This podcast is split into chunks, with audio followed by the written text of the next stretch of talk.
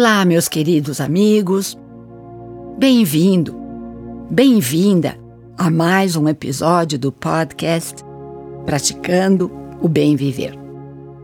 Eu sou Márcia Deluca, compartilhando semanalmente aqui episódios sobre variados temas ligados às ciências védicas para inspirar você a trilhar os caminhos do bem viver. E chegamos à quarta lei do sucesso, a lei do mínimo esforço. Isso mesmo, você entendeu bem, a lei do mínimo esforço. A inteligência na natureza funciona naturalmente, sem esforço algum, com harmonia e amor. E quando reverenciamos as forças da harmonia, alegria e amor, criamos sucesso e boas coisas em nossas vidas com naturalidade, sem esforço. Esse pode ser também chamado o processo da não resistência, o que, em outras palavras, significa o princípio da harmonia e do amor. Lembra do ditado que quem resiste, persiste? É bem por aí, do lado bom e do lado ruim. E quando aprendemos essa lição com a natureza, conseguimos preencher os nossos desejos. Você já parou para observar a natureza? Você verá a lei do mínimo esforço em todas as partes. A grama cresce sem esforço. A flor desabrocha sem esforço. O sol brilha sem esforço. Os passarinhos cantam sem esforço. Não é mesmo? Essa é sua natureza intrínseca.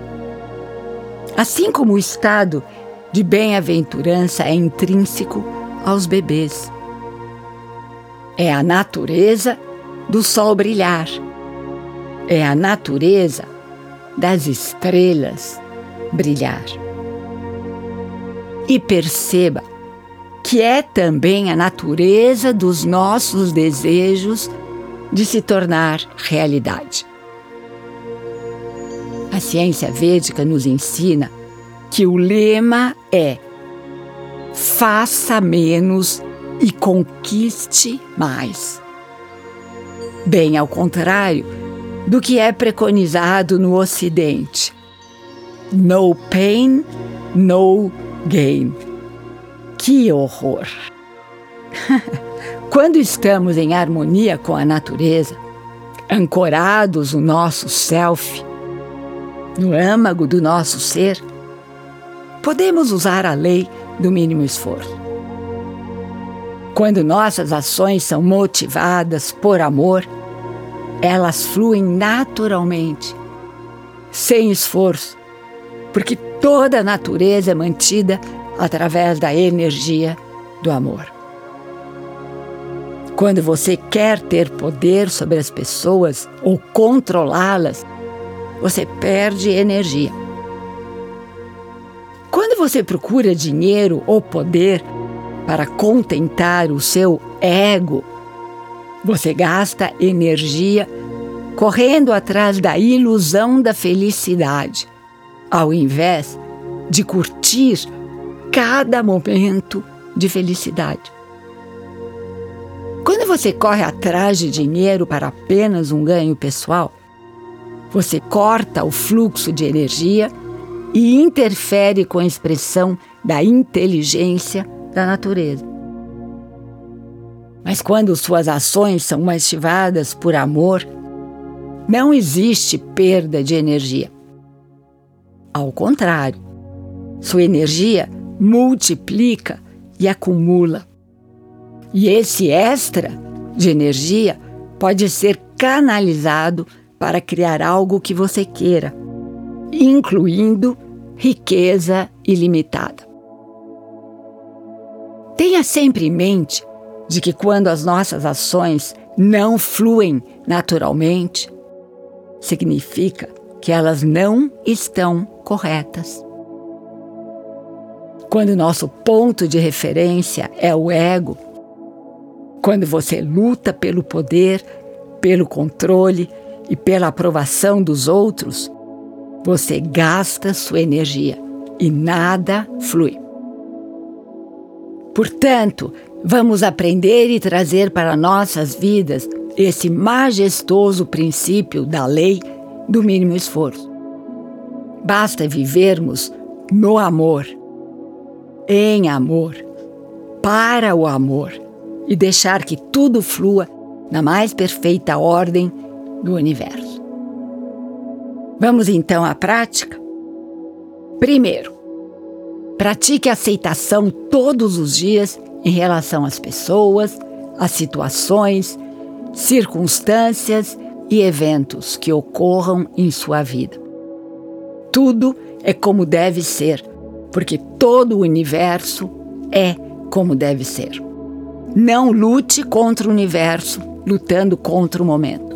Sua aceitação deve ser total e completa.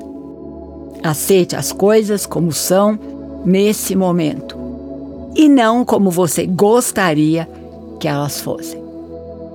Segundo, ao aceitar as coisas como elas são, você assume total responsabilidade pela situação em que está e por todos os acontecimentos que você vê como problemas.